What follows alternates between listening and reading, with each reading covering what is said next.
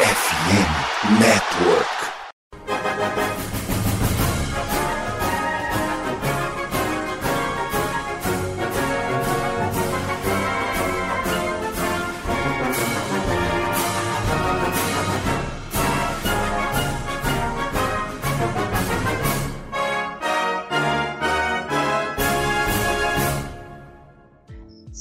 Amigos! Saudações, fãs de esporte! Saudações, fãs do esportes universitários! Estamos chegando aí mais uma semaninha com o meu, o seu e o nosso College Cash. Hoje, um domingão, dia 19 de fevereiro, final de semana que o Brasil inteiro comemora o carnaval, a gente comemora a volta da temporada do beisebol, senhoras e senhores. O beisebol universitário começou neste fim de semana. A gente chega trazendo toda a repercussão do que o campeonato nacional pode nos reservar até a College World Series. Quais são os principais times, os principais prospectos, aqueles caras que você tem que ficar de olho, que podem pintar na MLB em alguns anos. Então, vem com a gente saber de tudo o que vai acontecer nessa temporada no passatempo favorito dos americanos. E para falar de beisebol, como diz um grande amigo meu, Nathan Pires, eu nunca estou sozinho. Hoje a gente trouxe convidados mais do que especiais. No ano passado, o College Cast fez uma participação especial no Show Antes do Show, o podcast da rede FN Network, para falar de minor leagues, college e high school baseball. E esse ano os meninos estão retribuindo a gentileza. Então, todo mundo dê grandes é, aplausos mentais aí, as nossas mais cordiais boas-vindas. Vamos começar com o Vitão, Vitor Silva, o cara que escreve em inglês falando de Baltimore Orioles e é o torcedor mais famoso do Orioles no mundo, porque ganhou o concurso do ano passado do Twitter, das páginas, né? A rinha de páginas de Baltimore. Vitão, seja muito bem-vindo ao College Cast, prazer ter você aqui. E já aproveita e faz o jabá do show antes do show aí pra rapaziada. Perfeitamente, Pinho. Salve, salve, caros ouvintes aqui do College Cast. Primeiramente, uma honra estar aqui participando deste podcast que, que aborda muito sobre os esportes universitários lá dos Estados Unidos. Agradecer também aqui imensamente, né, já que você citou a rinha de perfis, né, o, o Orioles Brasil, né, nós, né, ganhamos o concurso do ano passado, a segunda edição, né, que, que teve dessa brincadeira. A terceira começa em março, então já fiquem espertos, porque se o Twitter começar a bombar, é porque a brincadeira começou novamente. E só falando rapidamente aqui do show antes do show, é um podcast que faz parte da, da FN Network, que nós abordamos a respeito de, de ligas menores, né? É um programa que nós fazemos, que agora a temporada está parada, mas nós falamos a respeito das ligas menores, quem está se destacando, a temporada né, do, do universitário. Nós fizemos ano passado, destacamos algumas universidades que vamos falar nesse, nesse episódio aqui que mantém a sua pegada, outros que estão numa ascendente, outros que, por exemplo, o atual campeão não está nem no top 25 do ranking, que abriu a temporada, para vocês terem ideia de como o, o beisebol universitário é essa, essa coisa bem, assim, digamos, diferente, né, de outros esportes. E, novamente, aqui agradecer, é uma honra, e vamos tocar o barco aí, Pinho. É isso. A gente sai de Vitor Silva para Vitor Salviano, o maior fã vivo da Patriot League. Ele deve ser o único cara do Brasil que conhece a Patriot League e que assiste alguma coisa da Patriot League. Então, Salviano, muito bem-vindo. Grande prazer ter você aqui com a gente. O cara mais aleatório dos esportes mundiais, o que é sempre uma delícia ter aqui colaborando com a gente. Fala Pinho, fala companheiros de bancada, fala meus parceiros lá do SADS. Primeiramente agradecer o convite, né? Uma honra participar desse podcast. O Vitão já, já fez as honras aí. Mas é, é sempre bom a gente ter esse intercâmbio, né? Até para a gente entender como é que funciona o lado de cá, é, atingir o público de vocês. Espero que seja um programa bom para todos nós, né? Cara, eu adoro a Patriot League porque todo mundo sabe o carinho que eu tenho pela Marinha dos Estados Unidos. Né? Eu servi na Marinha do Brasil, então tenho um, um, apego aí com a irmã lá dos Estados Unidos. Eu acompanho muito lá, faço até assinatura do, da Patriot League TV que é quase 4 dólares aí por, por mês para assistir. Mas eu, eu, não assino todo mês, não. Eu assino quando tem os principais jogos, mas esse ano eu tô pensando seriamente se eu vou assinar ou não, porque a, a Navy Baseball já começou tomando três lapadas aí, que tá 0-3 aí, mas ela ainda não começou os confrontos dentro da sua divisão. Né? E tem a minha queridinha que eu abracei ano passado e tô com ela até hoje, que é a Air Force Baseball, que joga lá pela Mountain West Conference. E essa aí já é uma conferência que tem as transmissões gratuitas pelo próprio site da conferência, né? Então, cara, é você que está chegando agora aí para aprender um pouco mais do college, tem diversas universidades, diversas divisões. Escolhe uma aí, uma que você se adequa, que você gosta, é, seja pelo estado do time que você torce, é, sei lá, às vezes você torce time do estado de, do Texas, vai ter uma porrada de universidade do Texas, né? Divisão. Eu torço pro San Diego Padres na MLB e, e acabei torcendo para uma universidade que fica em, em, Maryland, né? Lá em Anápolis. E a outra, que é Air Force, fica já ali na, na parte de quase perto de Denver. Colorado, que é no meu rival de divisão. Mas paixão é paixão, né? Quando pega, pegou e assim a gente vai indo. Mas é, fiquem de olho na, nas divisões de vocês, porque às vezes ela pode transmitir gratuitamente, igual acontece lá na Mountain West ou no Star Plus também, que ele, eles transmitem muitos jogos de, de, universidades também. E inclusive no grupo do Padres Brasil, eu tô, tô percebendo que tem muita gente já assistindo e mandando foto lá que tá acompanhando o College Baseball. E é isso aí, vamos para esse programa aí. Eu espero que todos gostem, promete pra caramba. Coisa linda. Inclusive, eu ia falar exatamente disso. O Star Plus transmite muitos jogos, né? A gente tem uma relação muito bacana com o Star Plus aqui no College Cash, que a gente tem uma assinatura conjunta, né? Para os produtores de conteúdo. E a gente, inclusive, já, já teve a oportunidade de conversar com o Matheus Pinheiro, o Eineirado, né? Elogiando o grupo Disney pelo trabalho que eles têm feito de divulgação dos esportes universitários via Star Plus. Tá sempre muito bacana também as transmissões que rolam por lá. Fechando a mesa importada do show antes do show, Thiago Mares, o cara que junto comigo faz o Rebatida de quinta-feira. A gente até estava resenhando em off aqui grandes momentos dos nossos podcasts, né? Seja do Rebatida, seja de outros projetos. Seja muito bem-vindo aí ao College Cast pela primeira vez. Sei que você é um grande fã da Stanford Cardinal. Futebol americano a coisa não tá muito interessante. No basquete também não tá lá umas mil maravilhas. Vamos ver se no beisebol melhora um pouquinho, né? É, mas eu acho que se a gente torcer muito para o Stanford no acadêmico, eu acho que vai, porque assim, é a única coisa que tá indo ultimamente. Mas salve, salve, Pim, salve, salve a todos da mesa. Grande abraço a todos os ouvintes. Eu não sou tão letrado assim nas ligas menores quanto os meus colegas, mas a gente fala umas groselhas e fica tudo legal. É isso, o importante é falar groselha.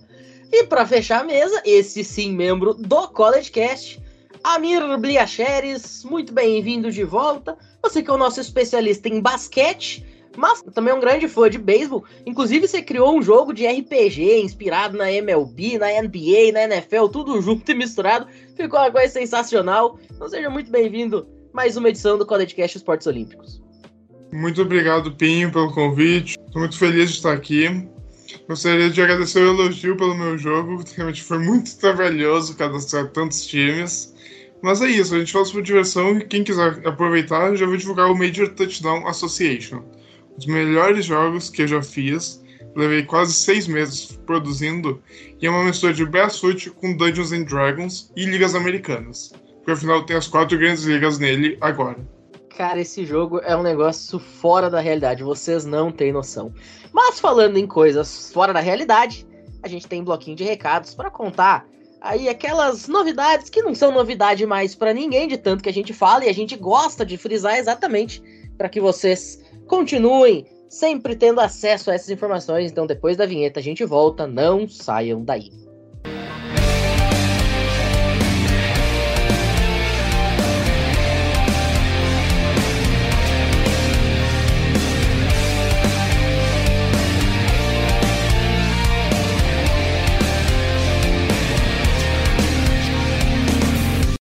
Bom, senhores, estamos aí oficialmente na metade, já pro finalzinho do mês de fevereiro. O Super Bowl já foi para o espaço.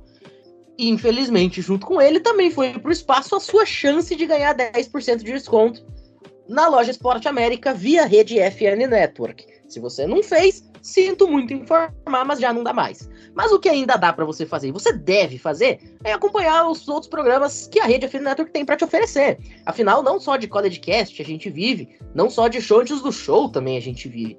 Como eu falei antes, eu e Thiago Mares, por exemplo, fazemos parte do Rebatida de quinta-feira. O Vitão Silva faz parte do time de domingo. Então, se você quer saber tudo sobre o beisebol profissional, o caminho tá aí. O Rebatida Podcast, podcast mais ouvido do planeta em língua portuguesa sobre a Major League Baseball.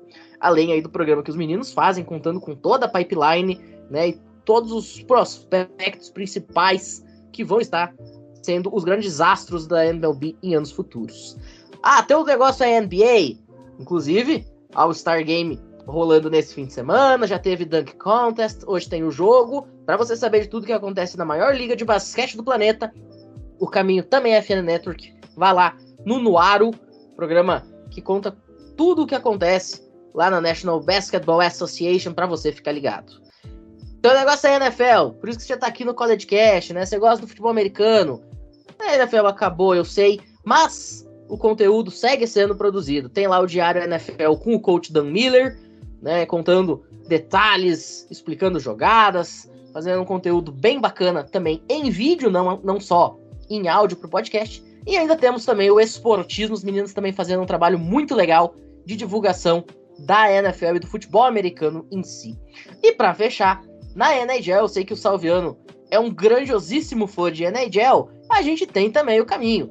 Temos lá o Tic Tac Go, as meninas também fazem um trabalho muito legal, não só da NHL, mas também da PHF, né, que é a Liga Profissional Norte-Americana Feminina.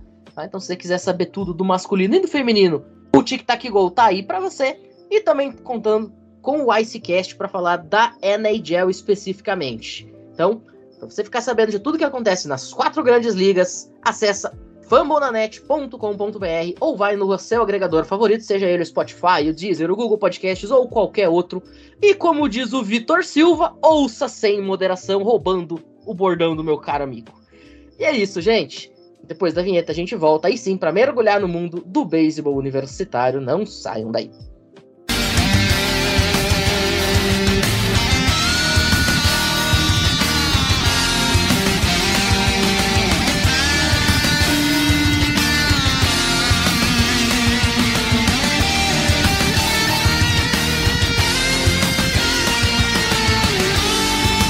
Bom, gente, agora sim para falar de beisebol universitário em si, a temporada começou neste fim de semana, como a gente falou. Tem time que era considerado favorito que já começou tomando pancada, né? O caso da Tennessee Volunteers, por exemplo. O time que foi o campeão do ano passado não tá figurando ali nos principais. Vamos começar com o Vitor Silva. Vitão, suas considerações iniciais aí, sua primeira impressão dessa temporada.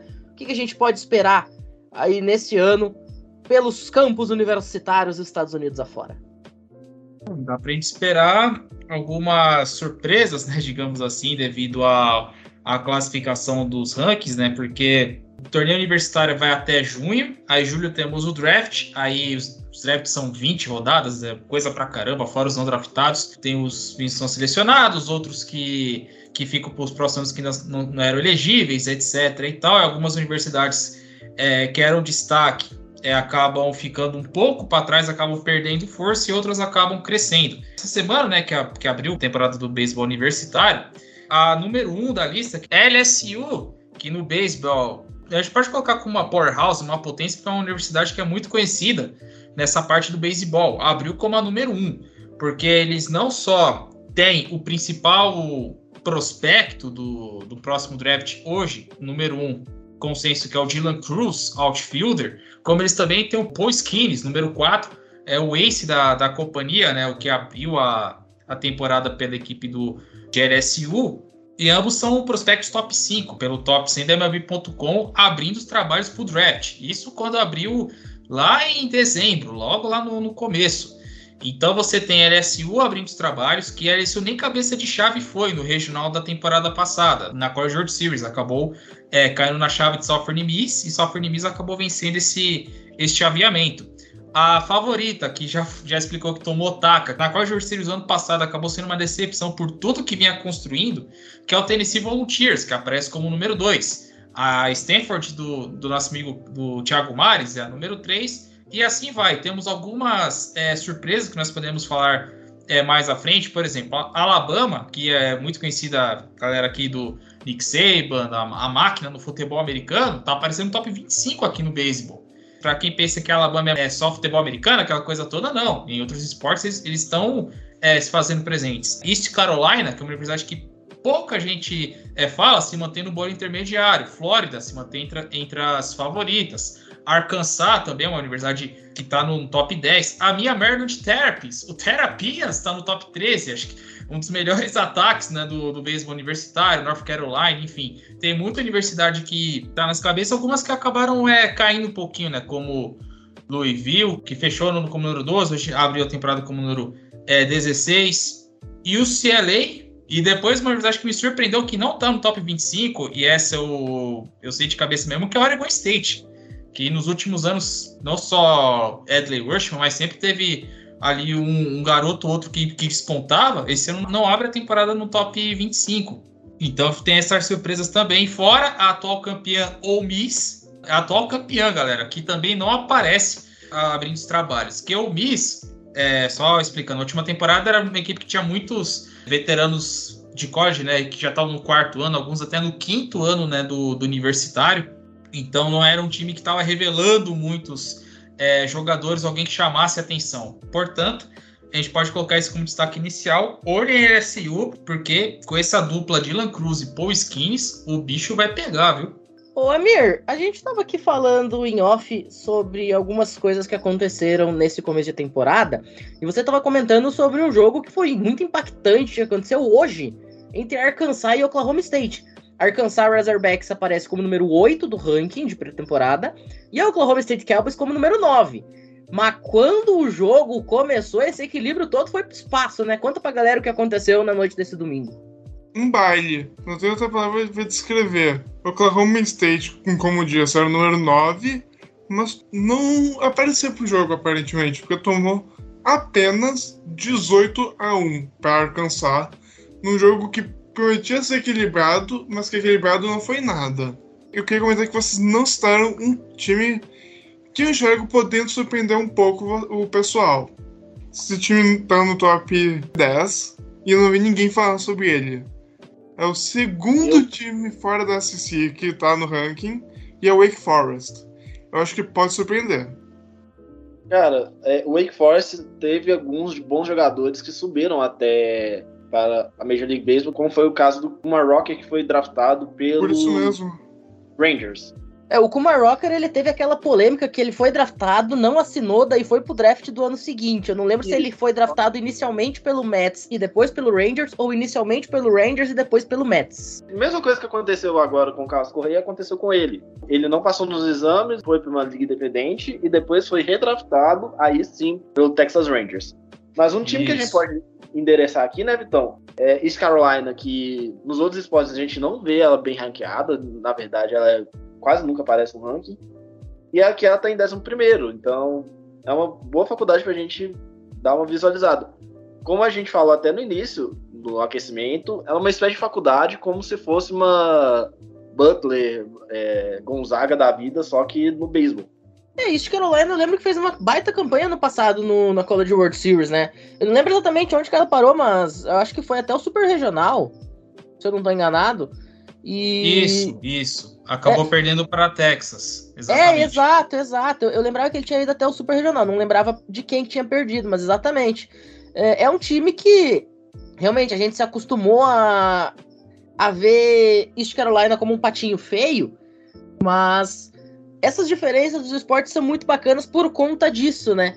Você pega times que talvez não sejam tão famosos em outros esportes, que é o caso, por exemplo, do futebol americano. East Carolina até fez uma campanha muito surpreendente no, no college football esse ano, chegou a ficar muito perto do título de conferência, mas realmente a powerhouse dela, né, o esporte lá dos Pirates, é o, o beisebol de fato.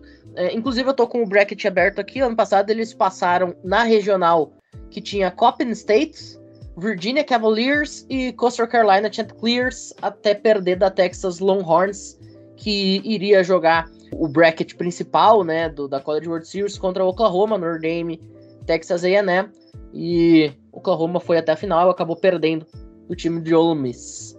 Mas, o Salviano, o Thiago Mares comentou uma questão interessante, né, sobre esses times que vêm meio do nada. Queria que você falasse um pouquinho aí sobre qual time que você acha que pode vir do nada esse ano e surpreender, como é o caso, por exemplo, da própria East Carolina no passado, É, o caso, é, a gente citou aqui de Olamis, Olamis não entrou como um time que era favorito, né? Olamis veio subindo degrau a degrau, passou numa eliminatória que tinha Arizona, tinha Miami, tinha Canisius, tirou Southern Miss e depois, lá no bracket principal, novamente surpreendeu o mundo ao conseguir chegar na final nacional. Que time você enxerga que esse ano pode ser a Ole Miss de 2023? O time que aparece e vai muito longe.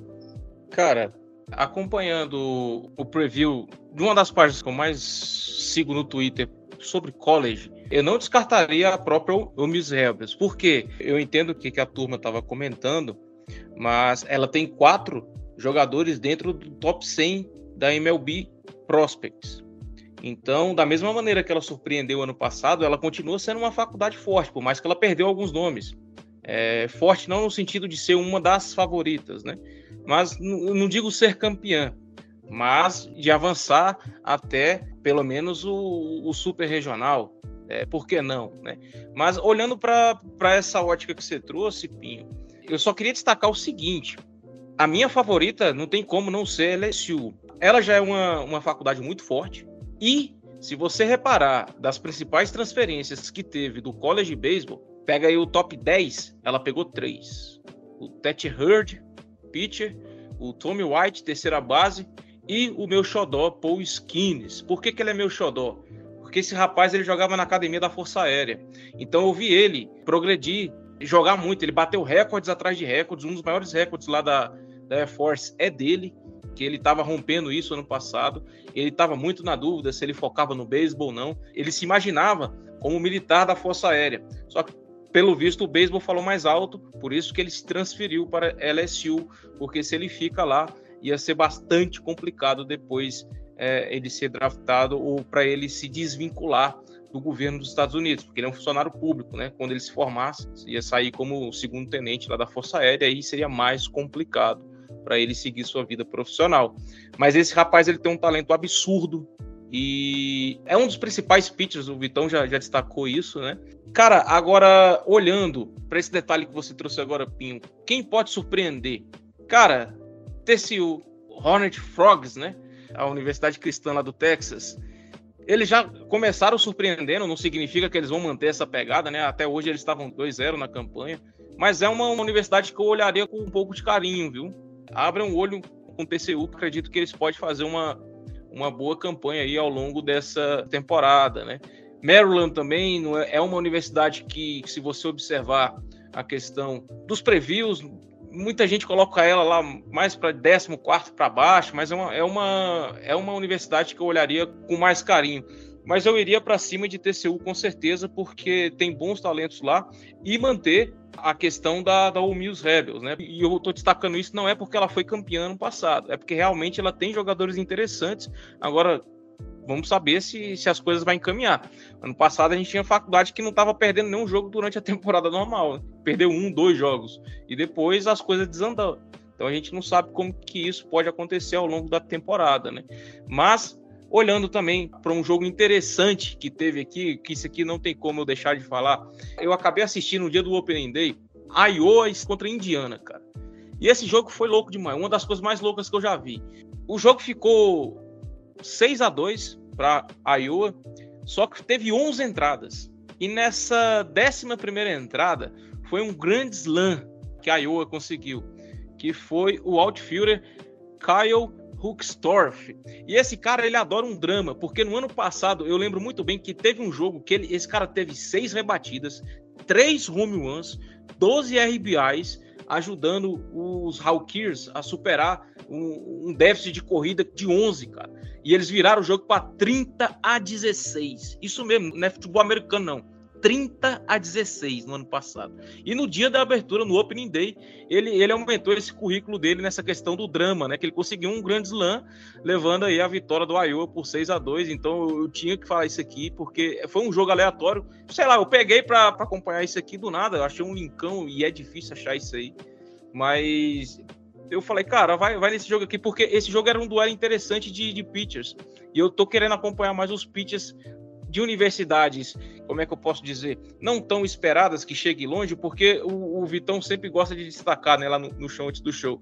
Sempre vai ter aquela universidade que vai entregar um pouquinho a mais, que alguns times na hora do draft vai olhar para aquele ano é, o que, que os pitches dali produziu, né? E vai tentar pegar esse jogador até mesmo para assinar um bônus contratual mais barato. Ô Salviano, inclusive, a gente estava conversando em off é, sobre esse jogo de, da Iowa Hawkeyes do ano passado contra a Indiana Hoosiers, né, o Amir? E a gente lembrava desse jogo que foi uma virada espetacular, porque, cara, Indiana não só tinha 11 corridas de vantagem, mas alguns dias antes, Indiana e Iowa tinham jogado entre si no futebol americano. E o ataque de Iowa no futebol americano tinha feito menos pontos do que o ataque de Iowa fez nesse jogo do beisebol. Vamos lembrar, o ataque de Iowa no futebol americano é uma coisa absolutamente patética. O Spencer Petros não consegue passar a bola duas jardas dele. E o time de beisebol fez mais ponto contra o mesmo adversário do que o time de futebol americano havia feito. Traçando um paralelo, foi um negócio assim é, que me lembrou um pouco aquele jogo de Georgia Tech contra Cumberland, no começo dos anos 1900, né? Que Cumberland fez 22 a 0 na Georgia Tech, do John Heisman no beisebol. E o John Heisman ele treinava o time de beisebol e de futebol americano ao mesmo tempo. E aí Georgia Tech devolveu com juros e correção monetária e fez 222 a 0 em Cumberland. Mas aí eu conseguiu essa façanha de ter mais pontos num jogo de beisebol do que num jogo de futebol americano contra o mesmo adversário, né, Amir? Exatamente. Isso mostra como a Iowa não está produzindo os bons Tyrants como era antes e a forte defesa do time no futebol americano. E como a emoção é garantida no beisebol, contradizendo o argumento de muita gente dizendo que beisebol é chato. Aqui da prova é que beisebol não é chato. Bom, é isso. Mas agora a gente faz uma rápida pausa e logo depois da vinheta a gente volta para explicar o que é essa tal de College World Series. Mas Matheus, é que nem na MLB, o campeão de uma liga joga com o campeão da outra. Não é bem assim. A gente vai tentar explicar mais ou menos como é que é o funcionamento do torneio para você conseguir acompanhar essa temporada sabendo exatamente o que o teu time precisa fazer para brigar pelo título nacional. É já já, não saiam daí.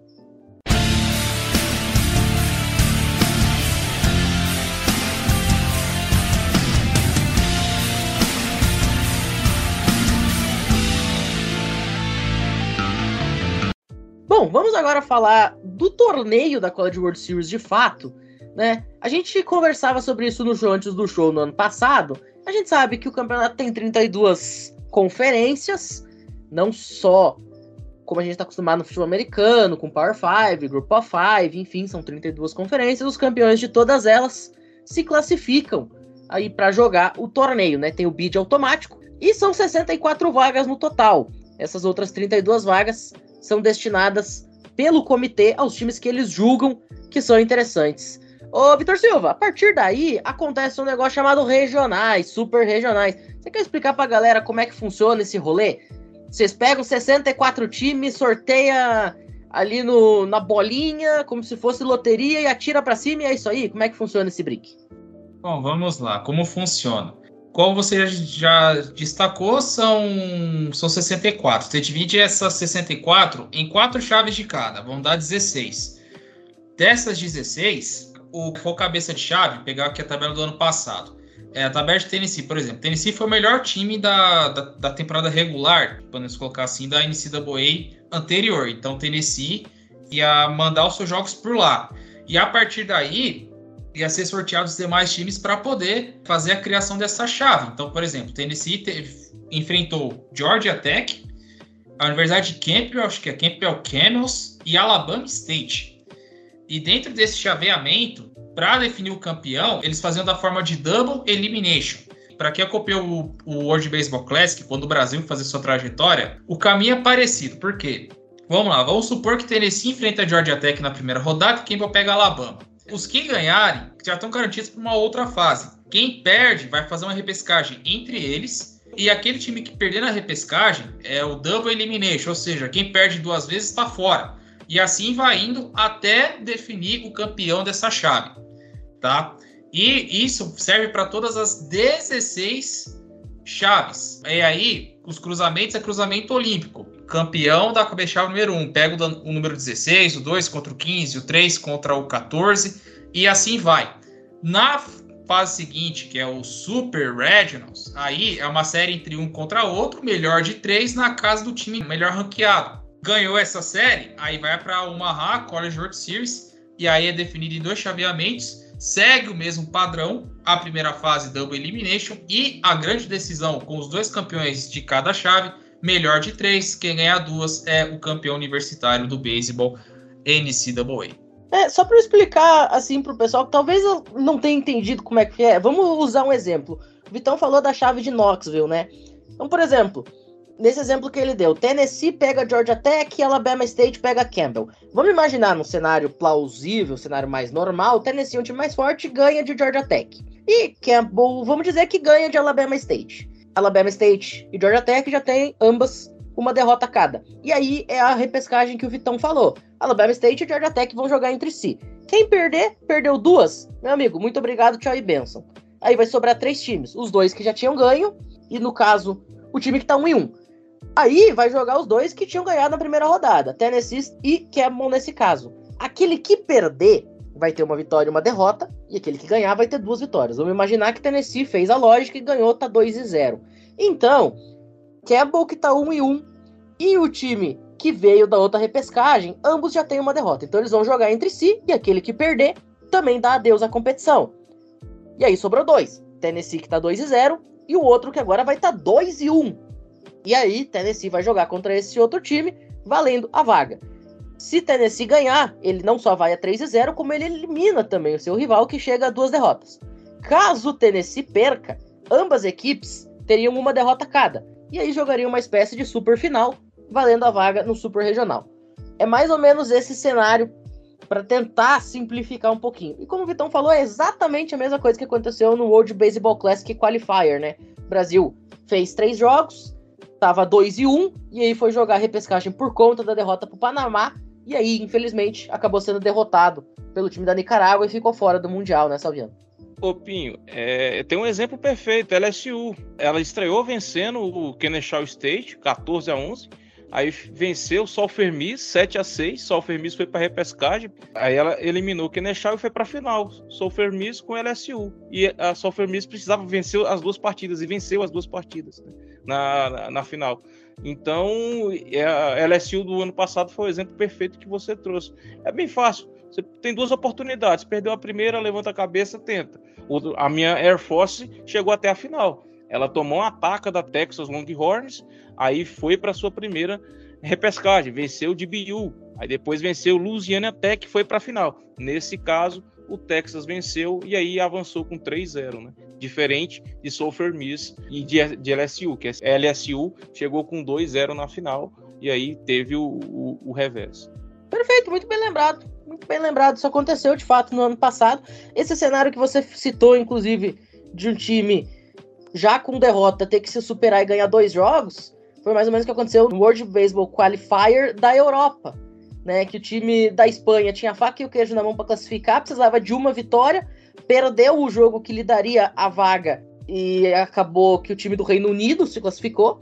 E depois eles foram jogar a repescagem contra a República Tcheca e perderam de novo. Então a Espanha, que tinha duas chances de classificar, perdeu os dois jogos e acabou ficando fora. É mais ou menos esse cenário aí para tentar deixar um pouquinho mais simples para a galera. Mas a gente já falou aí que LSU, Tennessee sempre despontam como times favoritos. A atual campeã, Ole Miss, também é um forte candidato. Mas eu queria que vocês falassem um pouquinho sobre o time de Oklahoma. E Oklahoma foi para a final ano passado, perdeu de 2-0 da Ole Miss, né, na grande decisão. Vocês acham que Oklahoma esse ano pode voltar até a final nacional ou é long shot? Rapidinho, só complementando o Pinho. É, a gente falou, no, no caso o, o, Vitão trouxe, até a parte do, dos regionais, né? Que aí vai um grupo de quatro lá que tem essas duas eliminações. Aí a, o, o, campeão de cada chave avança para o super regional e aí já, já é uma espécie de playoff, né? Do super regional. Aí vai uma espécie de, de semifinal que volta novamente, se eu não me engano, de, de quatro, né? E aí vai para a final, que é o College World Series. A fase regional começa com quatro, sai um.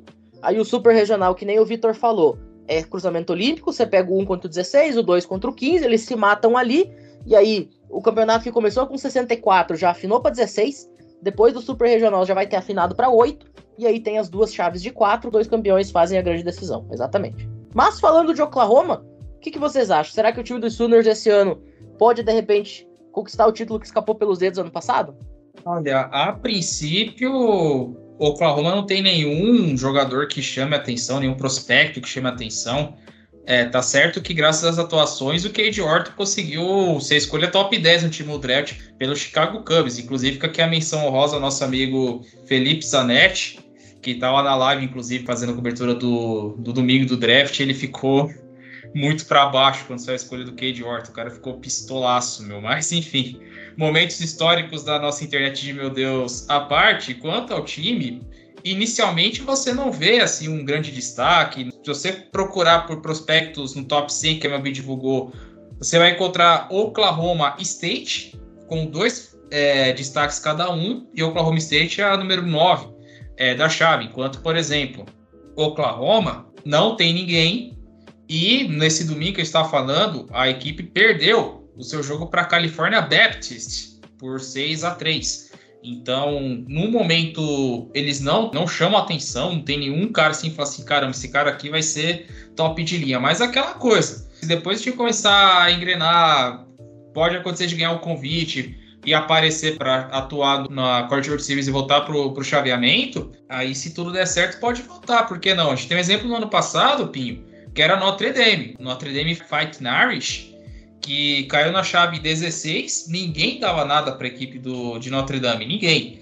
Eles venceram a chave em Statesboro de Georgia Southern, eliminaram Tennessee, eliminaram a, a, toda a poderosa Tennessee jogando em Knoxville e foram para a College World Series. Só que eles acabaram caindo na chave de Oklahoma, as duas universidades texanas, a Texas A&M e a Texas Longhorns, e, e caíram para Oklahoma. Então, tudo pode acontecer, mas de início de momento não inspira assim confiança ou que vá chegar longe acompanhando esse primeiro fim de semana de fevereiro. Perfeito.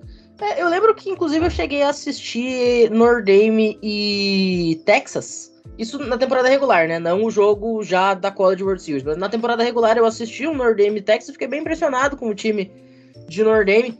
Né? Era um time que realmente ele dava sinais de que poderia chegar a algum lugar. E foi de fato que aconteceu. Mas, enfim, já estamos chegando aí mais na parte final do nosso programa. Vamos falar um pouquinho de draft para o pessoal que é mais ligado na Major League Baseball. A gente já falou aqui, já deu o recado e eu vou continuar frisando para você que quer saber tudo sobre a MLB, além dos antes do show com os prospectos. Tem também o Rebatida Podcast, né, que é o principal produto da casa para falar sobre a MLB. Inclusive, Spring Training começa dentro de uma semana, né? No próximo sábado já começam aí os jogos do treinamento de primavera. Mas falando de draft especificamente, vocês até já deram uma pincelada, né? Vocês já falaram um pouquinho sobre os top 5 prospectos, mas sempre tem, todo ano tem aquela joia escondida, né? Que vocês falaram aí que ano passado foi, por exemplo, Cade Orton. Sempre tem o Cade Orton da vida, né? Mas Deixando de lado esses caras underground, aquele jogador que vocês acham que talvez pode ser o cara que vai ter uma grande evolução nesse ano e pode pintar numa pique que talvez a gente não espera de imediato. Vocês conseguem pensar em alguém? Será que tem esse tipo de jogador que pode brilhar de uma hora para outra? Rapaz, aí você coisa dura pedistes, né? Já diria o profeta Elias na Bíblia. Mas eu vou colocar, eu vou puxar a sardinha pro meu lado, que é de jogador que pouca gente fala. É prospecto de primeira rodada, que é do meio pro final, tá? E que é o principal jogador do Maryland Therapians, que é o shortstop Matt Shaw. 21 anos, aquele prospect shortstop que é um shortstop é mais ofensivo do que propriamente defensivo, né? Não tem um braço muito forte, mas tem nota de corrida acima de 60, rebatida e força na casa ali de 55. Foi MVP da Cape Cod League, arrebatendo 36% é, no bastão. Teve 22 home runs como sophomore. Na partida desse domingo, inclusive, ele foi 5 de 5 no bastão. Então, é, o shortstop Matt Shaw, eu colocaria ele para ficar de olho, viu? Porque se aquele time que é mais guiado, por exemplo, a analytics, que gosta de mirar o meio do campo, como por exemplo, Parts é pique número 1, E o Parks tem, tá com essa mentalidade de sempre mirar as posições no meio do campo, né? Catcher, middle infielders, preferencialmente shortstop e campo central.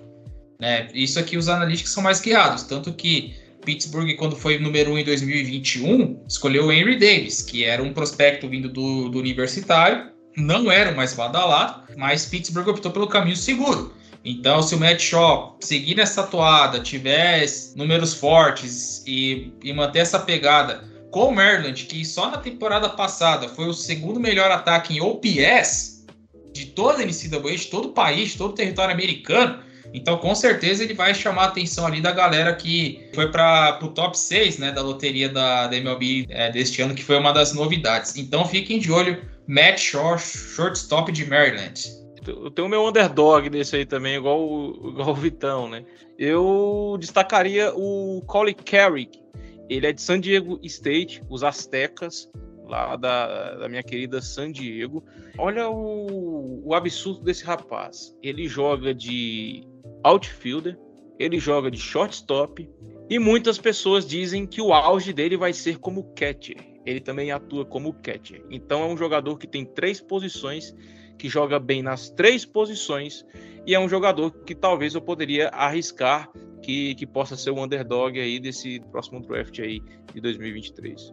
A gente está muito acostumado para sair no, topo do draft, a gente até cobriu isso, né, Victor?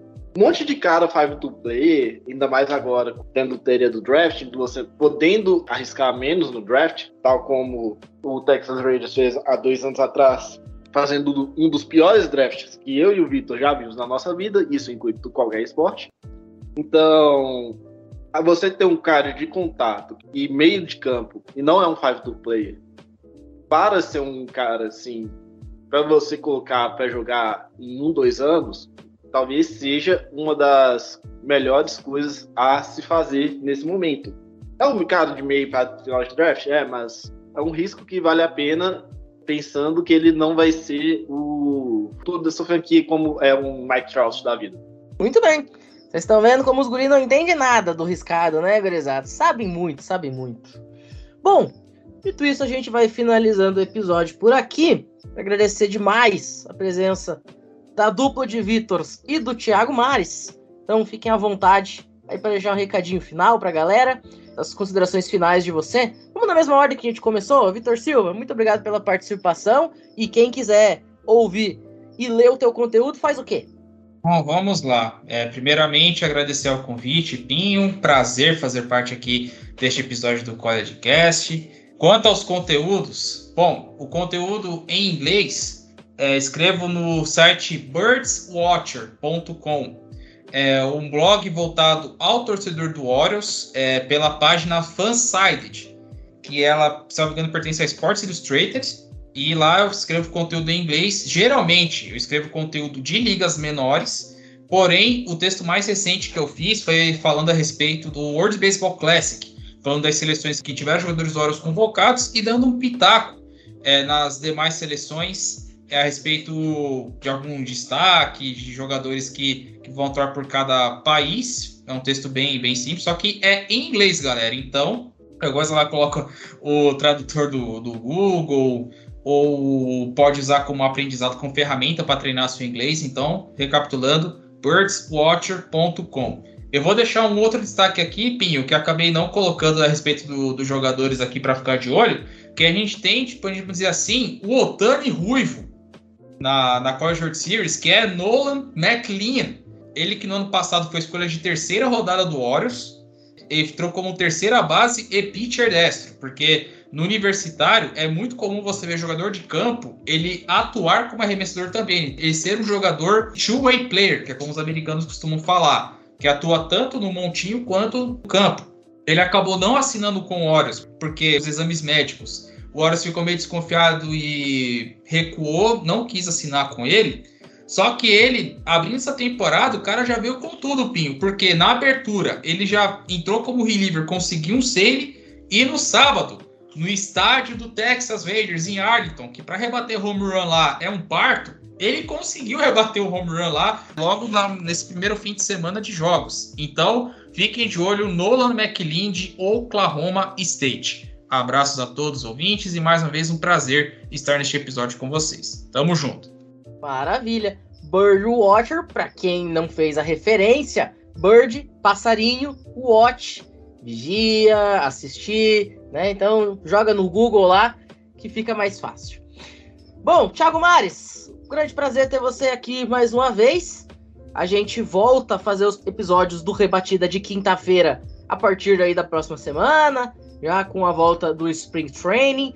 A gente falou aí em referências ao World Baseball Classic, inclusive, spoiler alert para quem acompanha o Cast e conhece nosso trabalho no Rebatida, semana que vem, na verdade essa semana, porque esse episódio vai ao ar provavelmente na segunda-feira, tem entrevista exclusiva com Sean Spalding, jornalista americano que é um dos pais do World Baseball Classic. A gente vai fazer entrevista em inglês e depois vai dublar ela para postar nos agregadores. Então, rapaziada, que porventura né, quer conhecer o que é o World Baseball Classic, tá feito o convite comigo, João Oliveira, Rodrigo Fidalgo e o Thiago Mares, estando aí sempre junto com a gente para esses projetos falando da Major League Baseball, né, Mares?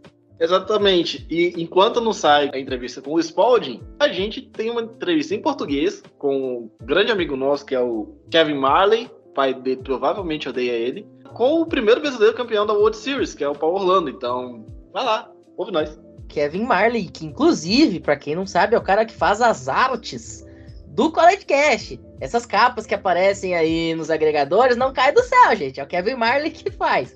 E para quem não associou, Kevin Marley também foi o cara que participou com a gente no College Cast Origins sobre Auburn tá? Esse maluco é que nem eu, ele fala um pouco de tudo, é... A diferença é que ele tem família para cuidar, então ele não consegue ter tantos projetos como eu, mas é, onde ele consegue, ele tá enfiado. Outro cara que tá sempre enfiado por aí, falando de um monte de coisa, é o Salviano, né, Salviano? Grande prazer ter você aqui essa noite junto com a gente, destilando conhecimento e amor pela Patriot League e a Navy Midshipman. Obrigado, Pinho. Valeu a mim, Mares e, e Vitão. É, mandar um abraço pro Guto, que não pôde aqui estar entre a gente, né? Mas é, agradecer vocês aí, galera. E caso vocês gostam dessas coisas mais diversificadas, né? Para não falar loucura, me sigam lá no Twitter através da arroba Vsalviano, que é meu Twitter pessoal, e tem um arroba SDPadresBR, o perfil dedicado ao Padres aqui no Brasil. A gente está sempre trazendo informações lá. Tem um Padrescast também, que eu não faço mais parte, mas os meninos estão tocando lá, o Bruce. E então prestigiem a gente aí que esse ano vai ter muito conteúdo. O Kevin também faz as artes de game day, de placar final, de tudo lá da, do Padrescast também. Então mandar um abraço pro Kevin aí.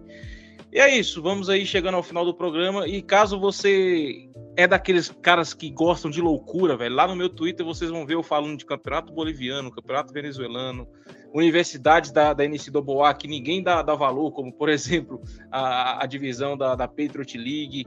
E esse ano a gente vai aí, a Army Baseball com certeza, que é o time do Exército vai, vai chegar no seu sexto título consecutivo da Patriot League, não tem time para fazer frente com eles.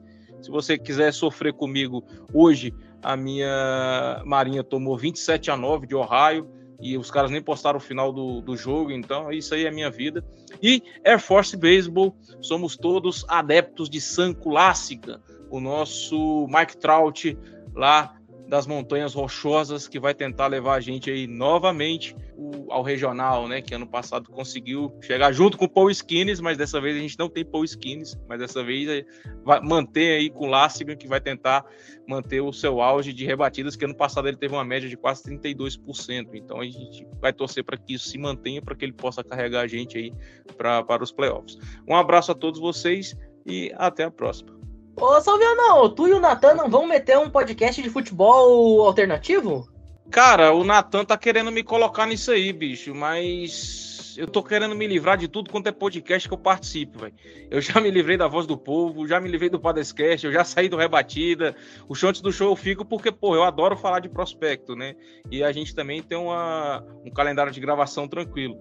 Mas eu tô vendo com o Natan que, que a gente vai fazer nisso aí, mas porque eu não quero me comprometer pra uma coisa, sendo que eu tô querendo dar uma enxugada na minha agenda. Perfeito. Inclusive fica aí o recado. Se você gosta de campeonato boliviano, campeonato Equatoriano. O Natan hoje postou uma foto assistindo o jogo da LDU no campeonato equatoriano. É um negócio maravilhoso. E por falar em gente que gosta de campeonato aleatório, Amir, o maior fã vivo do campeonato israelense, mais uma semaninha o College Cash Esportes Olímpicos entregue. E na semana que vem a gente volta para falar do Campeonato Nacional do Hockey, porque a temporada regular terminou hoje.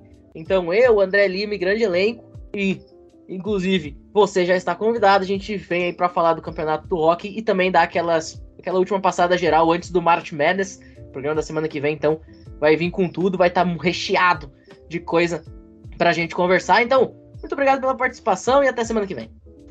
Muito obrigado, pessoal. Valeu, Pinho. Valeu, pessoal do show antes do show. Valeu, pessoal. Foi um prazer imenso falar de beisebol aqui, que é um esporte que eu tô aprendendo cada vez mais a amar. E é isso, pessoal. Muito obrigado. Vamos que vamos. Dito isso, a gente encerra essa edição de hoje. Muito obrigado a todo mundo que esteve com a gente, que ouviu o programa até o fim. Ouçam o show antes do show, com os meninos fazendo a cobertura completinha da temporada do beisebol. Ouça o Rebatida Podcast. Ouça tudo que a gente produz e vem falar de esporte aqui junto com a gente. Comenta lá nas nossas redes sociais o que, que vocês acharam. Enfim, o programa é feito para vocês que nos escutam, porque se não tivesse vocês, a gente era só um bando de maluco falando de coisa aleatória que não serve para nada. Então, muito obrigado para todo mundo que ouviu a gente até aqui e até a próxima. Valeu!